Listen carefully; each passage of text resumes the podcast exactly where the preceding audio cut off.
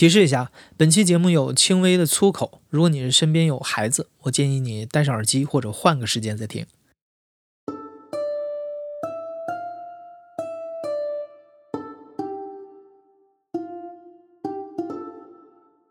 你好，欢迎收听故事 FM，我是艾哲，一个收集故事的人。在这里，我们用你的声音讲述你的故事。每周一、三、五，咱们不见不散。前段时间网络上流行一个梗，我们小的时候耳熟能详的儿歌《一分钱》涨价了，变成了我在马路边捡到一块钱交给警察叔叔手里边了。很多人感觉很神奇啊，这首儿歌竟然还与时俱进，能传唱到现在。原因我想有两个，第一呢，毕竟拾金不昧是中华传统美德嘛，需要向下一代去传递。第二呢，丢东西啊，在生活中实在是太常见了，你一辈子至少要经历一回吧。那丢了东西以后，我们都盼着能有人秉持着传统美德，拾金不昧，尽快返还失主。但实际上呢，现在大家如果丢了贵重东西啊，在张贴寻物启事的时候，已经很习惯加上一句“愿以多少多少元现金作为酬谢”，可见大部分人还是能接受给些感谢费的。但是感谢费。究竟该给多少？如果捡到东西的人开始漫天要价，那又该怎么办？今天的故事讲述者 Bruce 就陷入了这样的困境。我叫 Bruce 啊，我是在上海本土一家猎头公司做猎头，那同时呢，我也是这家公司的合伙人。这个事情呢，是二零一六年的八月九号的晚上发生的。当时呢，我是接到这样一个电话。啊，是我一个同事打过来的。这个同事呢，我们就叫他叫 S 吧。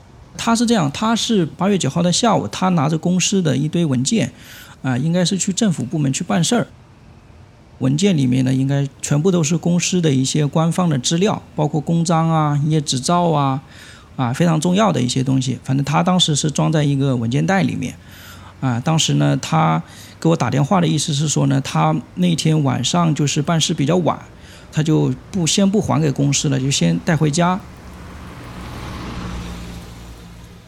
啊，回去的时候呢，他就发现那个文件袋现在不见了。这个文件呢，应该说是非常非常重要，刚好我们可能要马上要签一个合同。他当时就回忆了一下，说那个这个东西遗失的地方呢，应该是在地铁里面。同事 S 立刻回到地铁站，和工作人员一起调取了监控，确认了遗失文件袋的位置。但辛苦寻找了几个小时，就是不见文件袋的踪影。第二天一早呢，因为我那个同事啊，他是非常着急嘛，他基本上也是一个晚上没怎么睡觉。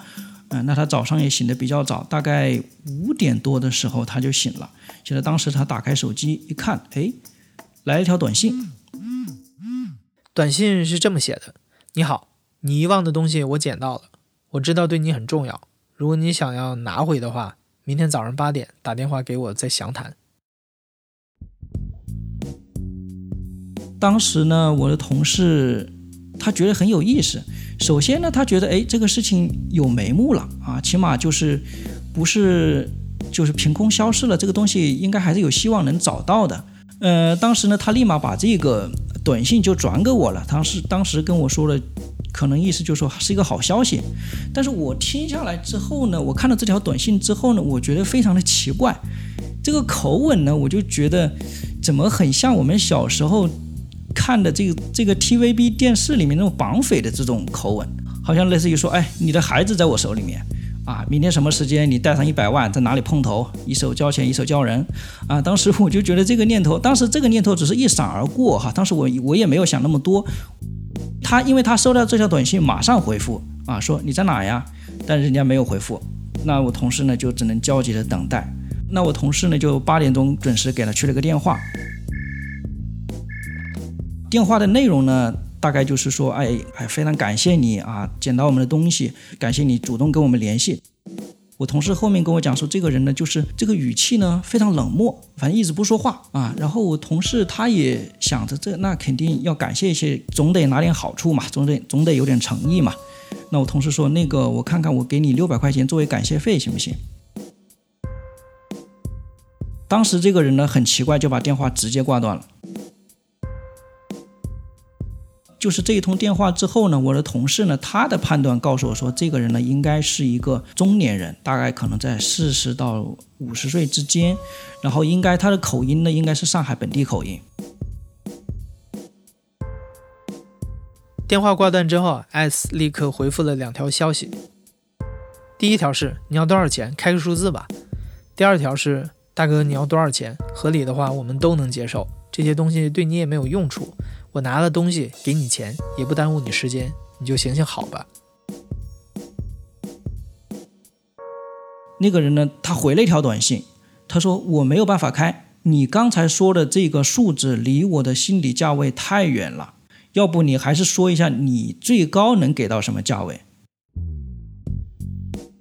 那后面上班之后，我同事就是把这个情况跟我讲了之后呢，我想那这个人他无非就是要钱，我就直接跟他说，我说那个你要的这个挺高的。当时他什么话都没说，他当时听到这番话之后呢，直接跟我很冷的说了一句，说我现在特别忙，我现在没有没有空跟你啊聊这些，反正态度啊说话呀，反正都感觉挺 low 的。差不多上午十点钟给他打电话，他十一点大概十一点半的时候，他又给我回了个短信，啊，他说你刚才给我打电话想说什么？啊，我现在有时间跟你说了，我就直接开门见山的说，我说你你你就直接说吧，你想要多少钱？我说我的同事呢，她只是一个小姑娘，啊，那我也不是老板，这个东西呢，最终是要老板来拍板的，要不你给我一个数字，我去跟公司去申请。那我把这个话呢，就说的会比较软一些啊，也会让他觉得也是合情合理。他当时呢就开了一个价格，非常简单，就六个字：两千五不还价。我当时的这个第一反应呢，会觉得说，你就几个文件，这些文件呢，你也不能变现，它也不是手机，拿这个一直要挟我们，要挟我要要这么多钱，我是觉得。不合理。第二呢，会觉得这个人非常的无耻。那我后面我跟他我就说，我们的小姑娘已经被老板开除了啊。我其实是想博取他一点同情心。我跟他说是这个小姑娘今天已经离职了，所以后面的事情由我来处理。但是他丝毫不为所动，这就是导致后面为什么我们下定决心要找到这个人啊，要见识一下这个人到底是什么样一个人。他把这个啊金额报出来之后，哈，几个几个同事啊领导就商量了一下，说这个事情我们务必先报警，起码从警察那边能够查到说我们的这样一些官方文件遗失了。如果说有不法分子拿它做了一些别的事情，我们起码有一些笔录或者是有一些记录在那边。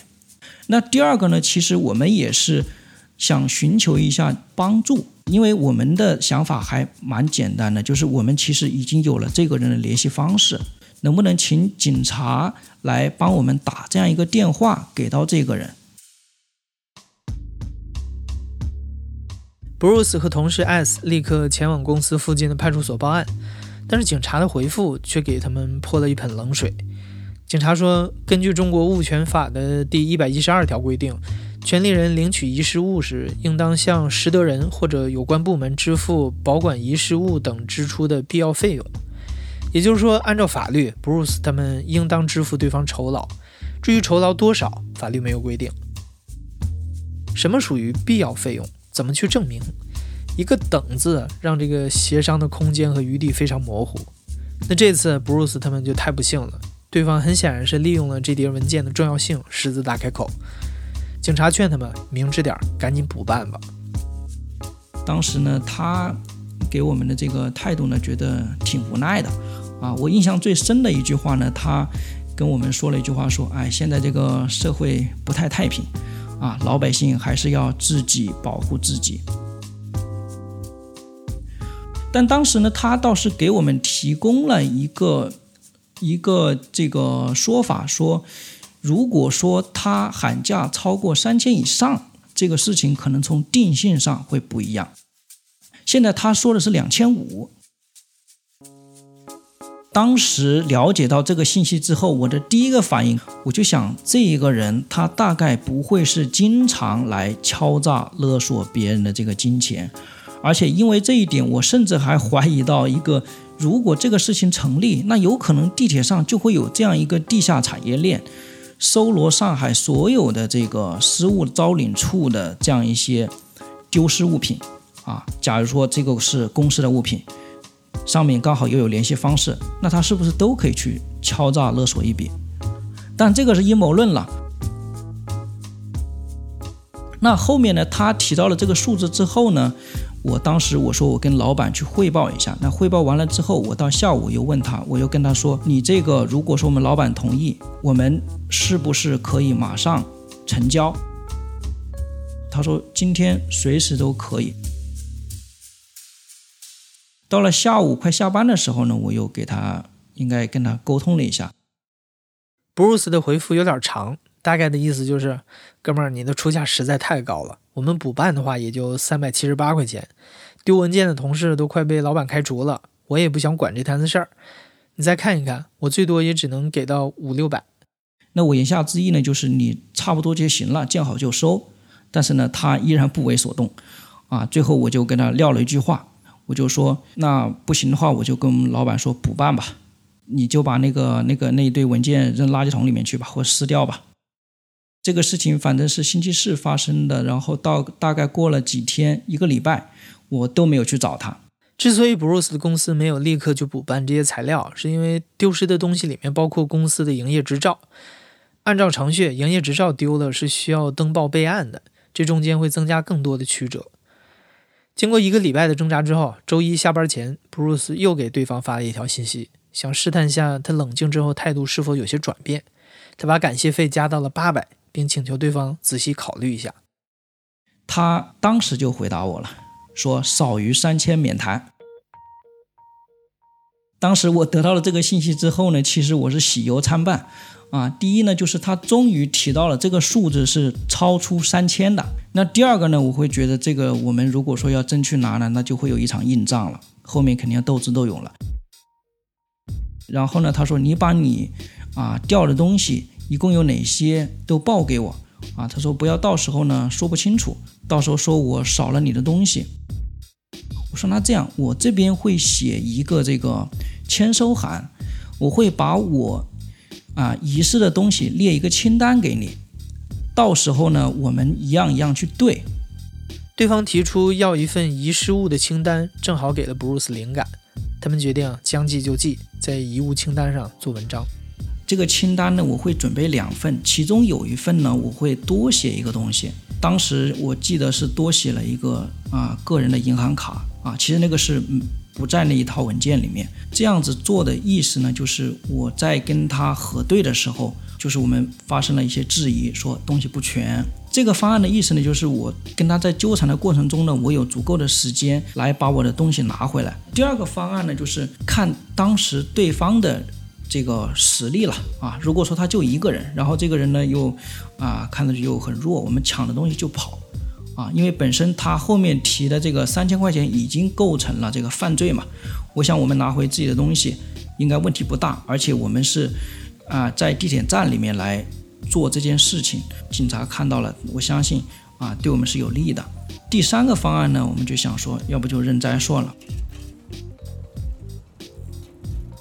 那后面呢？他就说，那就啊，第二天约的第二天十二点钟，在这个新庄的那个地铁站北广场，在那里交易。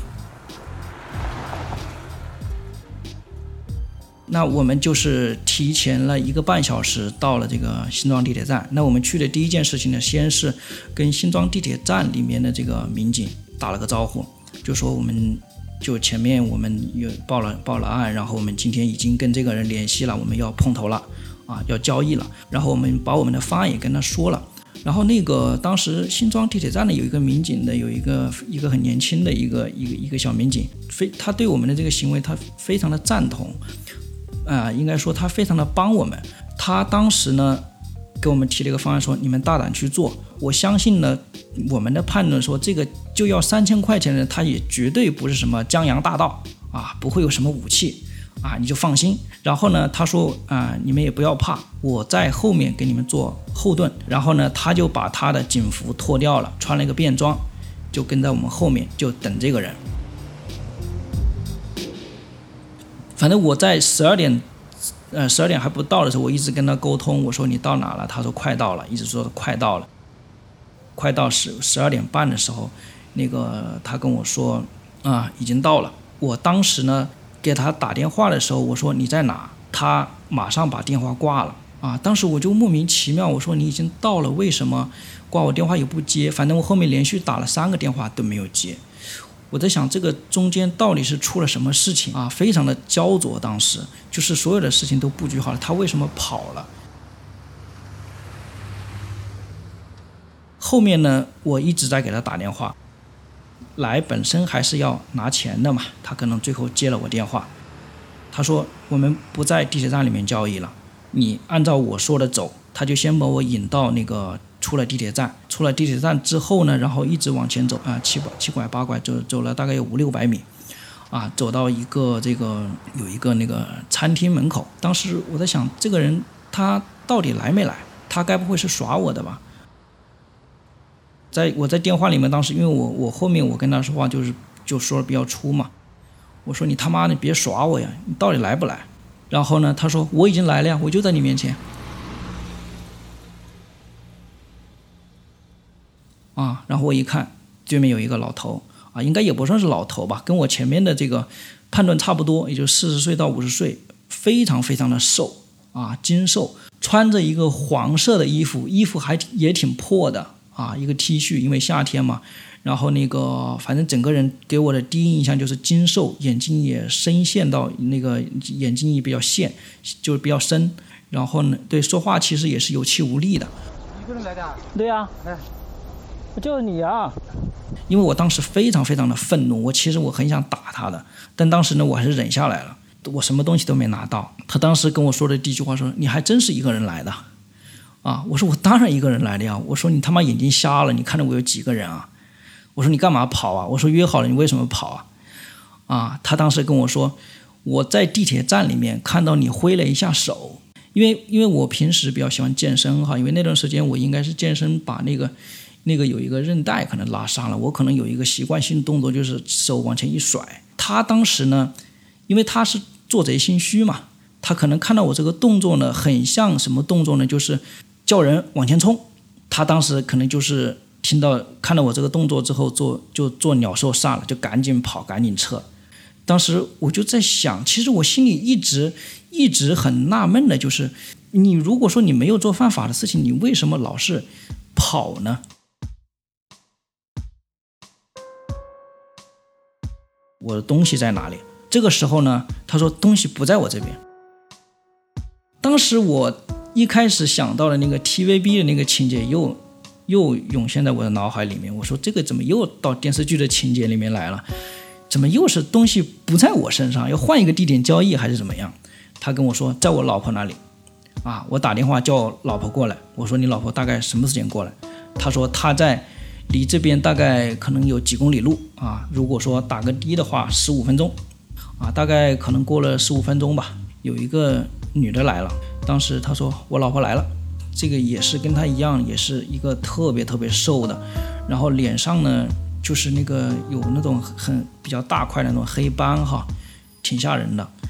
然后见了面之后呢，我就拿出我们之前准备好的那个。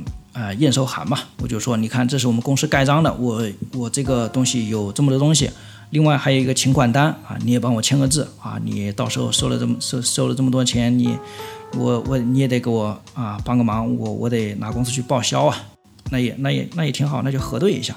然后呢，这个时候呢，我其实就是一开始给我那个同事使了个眼色啊，这个应该插一句哈，就是我他叫我下去的时候，我啊打完电话之后，我紧接着给我那个同事 M 发了个短信，我说你跟着我，跟着我的距离最好在五百米以上啊，不要很有目的性的跟着我。那我在后面我就是我在跟他核对这个清单的时候。其实我当时很想，这个时候你不要再听我的这个五百米的这个距离的警告了，你赶紧靠上来，我把这个文件甩给你，你就跑就完事儿了。但是当时呢，那个我那同事呢，他没有反应过来，他呢，我倒是瞄到他在做一件很有趣的事情，他呢头朝着那个马路，然后呢，手机呢是九十度的在拍我们，啊，他可能是在取证。我当时觉得特别搞笑，因为这个拍摄的这个动作，外人一看就知道你在你在干嘛。我当时我也没没办法叫出声，然后呢，我就我就想这个只能啊用我们的那个 A 方案了，只能是核对清单有问题来拖延时间。就在这里好吧？啊，你你你说的东西，你跟我拿你。打打勾，一个要打勾。牛顿三个，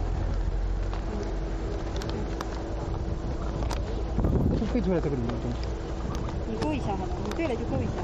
数据线一个，对，这个我要给公司看的在数字证书，一个，这是我那我就去确认吧。哎，这你打个勾不就对了吗？勾勾一下就好了。打个勾一下不就好了？公司比较严谨，你把那个居住证给我找出来，我按顺序来吧。这刚好是三个吗？对，三个。啊，数字证书我可以先勾一下吧。嗯，三个那三个啊啊，，公章的？看到吧？看，三个啊。要不我要一个一个来。你这个可不同的公章，那不是公，那不同那个居住证，居住证，那个我这个同事的这个银银行卡在里面，银行卡不是在里面吗？那就这张。不是，那是那是结算卡吧？就这张，就这张没有了，就这这张。没有了，就这三张没有了，我们要银行卡有什么用啊？你们拿到的是袋是开的还是不开的没有？东西，就是所有东西都在这里了，我们一样没动过，那应该掉了一个东西啊。不可能的，不可能的，不可能的，他就这个银行卡，他没写那个就一银行卡，张银行卡就这个银行，卡。你给我再找一找看。没有的都拿出来了，前面间。你你这样的话没有意思啊，大家都都这么忙。我们肯定没，我们也是诚信的，你是现在是不是我没有意思不是我们没意思，对吧？既然说好了，你诚信就诚信了。东西还让你先看，我们一样都没拿。我这样吧，我先给你五百块钱，好吧？我给五百块钱，到时候没有我再拿吧。我当时我是我是已经把那一堆文件拿在我自己手里了。我在看我同事的时候，哎，他老婆来了，一手抢过去了，把文件抢了，抢了就跑。然后抢完之后呢，他就打了一个的士就走了。然后我的我我当时我就在想，这不是竹篮打水一场空嘛？然后我就去追他老婆，然后呢，他就揪着我的衣领，然后我们就在那个推搡。不可能的。哎，你这样不行的，不可能的，不可能的，不可能的，不可能的呀！你这样让我很难做的。怎么很难的？难做关我什么事？我公司我是打工的，关我什么事？难做？哎，你那说你在搞嘛在？没有，干嘛干嘛？啊，把手机摔坏了是吧？你啊，你这人是就在那一刹那，他把我推的时候，手机摔地上了。我是前面是跟我啊、同事已经按通了这个电话，就是我给他打通，这电话是通话中，就是让我同事知道我在跟什么人沟通，大概在什么位置。但是那手机一摔呢，因为把那个手机卡摔出来了，啊，那电话断了。我猜呢，这个时候我同事呢，他们就着急了，然后他就赶紧打了那个幺幺零啊。那我这个时候我是不知道的，然后我就我就我就追上去，因为这个这个捡东西这个这个人呢，他就赶紧跑，因为他老婆已经跑了嘛，他也想跑，他马上也上了一个出租车。接着跑，接着跑，接着跑，接着跑，要干嘛？呢？那说干嘛？什么干嘛？别招了！我不太着急，知道？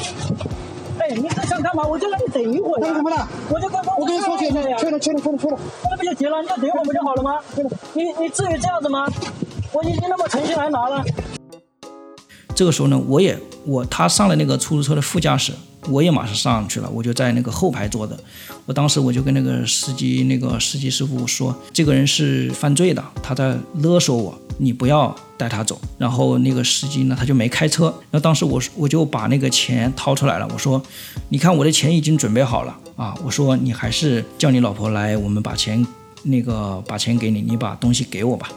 当时呢，他可能也还是比较心动哈，因为看到钱了啊。反正我觉得这个人每次一提到钱，就我马上给你钱这个字眼呢，他就马上哎话都好谈了一点。叫他过来，一手交钱一手交货呀！我怎么可能先把你钱给你呢？你干嘛？你干嘛？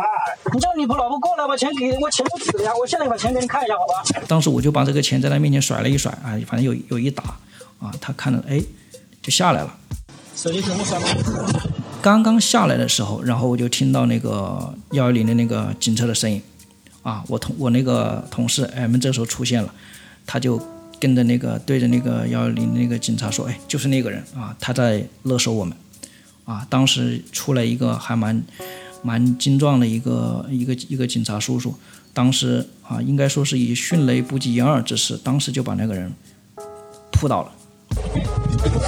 不好意思啊，你把我手机给我。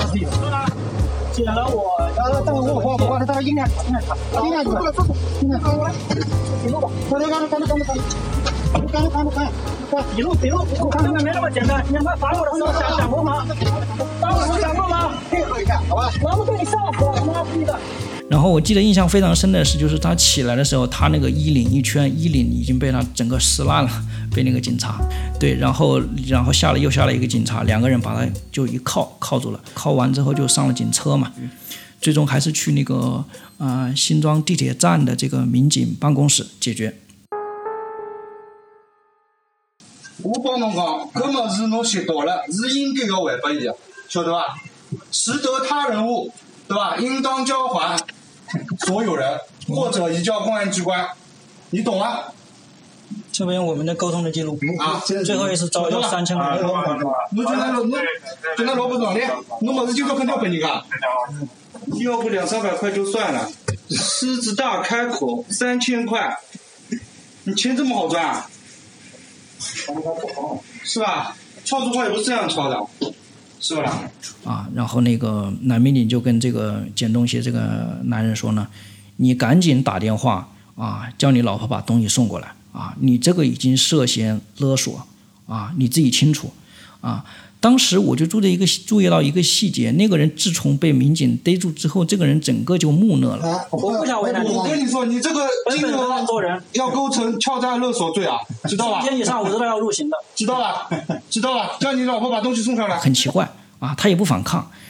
然后呢，过了一会儿，他就把他老婆打电话就要过来了啊。然后当时呢，我们就还在做一些笔录嘛。当时做笔录的时候，他要登记那个身份证，那个那两个人都不配合。嗯，那个男的前面说我没有带身份证啊，然后那个民警说那你身份证号知道吗？不记得，忘了啊。然后说那你的家庭地址在哪？啊，然后他就没办法就写。写了家庭地址之后，然后就反查，应该是可能是通过反查吧，就查到了这个人的这个身份证。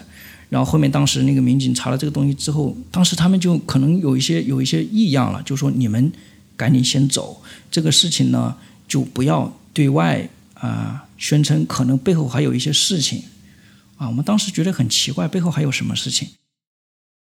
过了两天之后啊，我们因为觉得这个事情，新庄的那个民警帮我们不少嘛，而且我觉得他他挺 nice 的啊，我们就送了一个锦旗给他。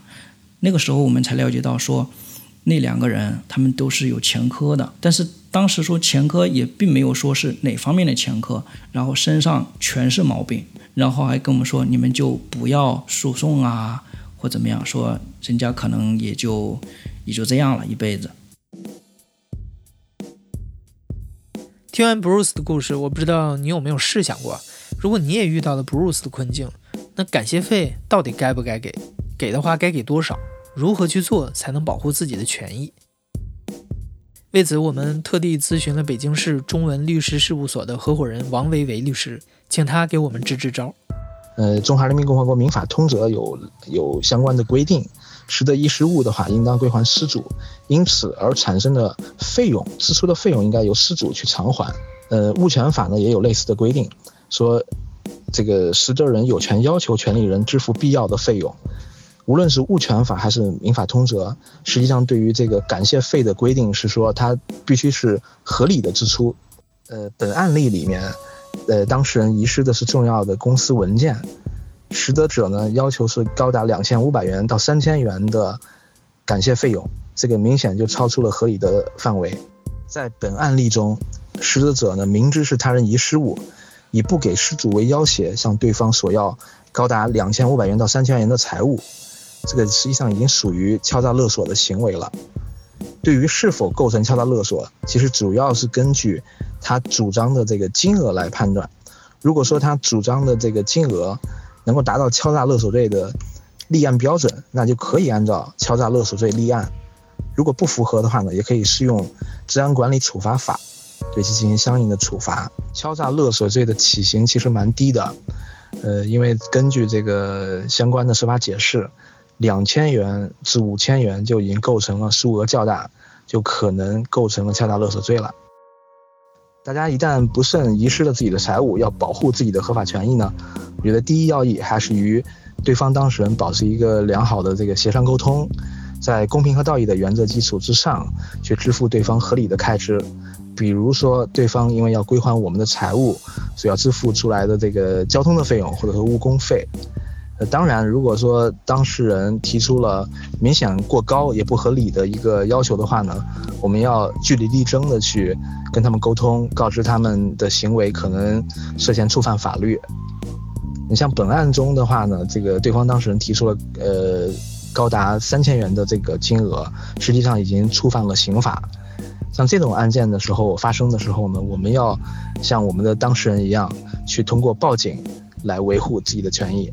呃，所以我们建议呢，当事人他们双方在沟通的过程中呢，一定要把这个证据留存好，该录音的录音，微信聊天记录啊、短信啊，该留证的留证，就把对方敲诈勒索的整个过程都完整的记录下来。如果是在你这个各方面的证据都非常齐全的情况下，如果说公安就是派出所那边，如果说还不立案的话呢，你可以举报控告嘛。这公安那边也有督查机制来去约束他们。在听故事 FM 的时候，如果你想阅读本期故事的图文版，或者是想上节目讲你的故事，那欢迎关注故事 FM 的微信公众号，在那里你能找到所有你需要的内容。你现在正在收听的是亲历者自述的声音节目故事 FM，我是主播艾哲。本期节目由野捕制作，声音设计彭涵。感谢你的收听，咱们下期再见。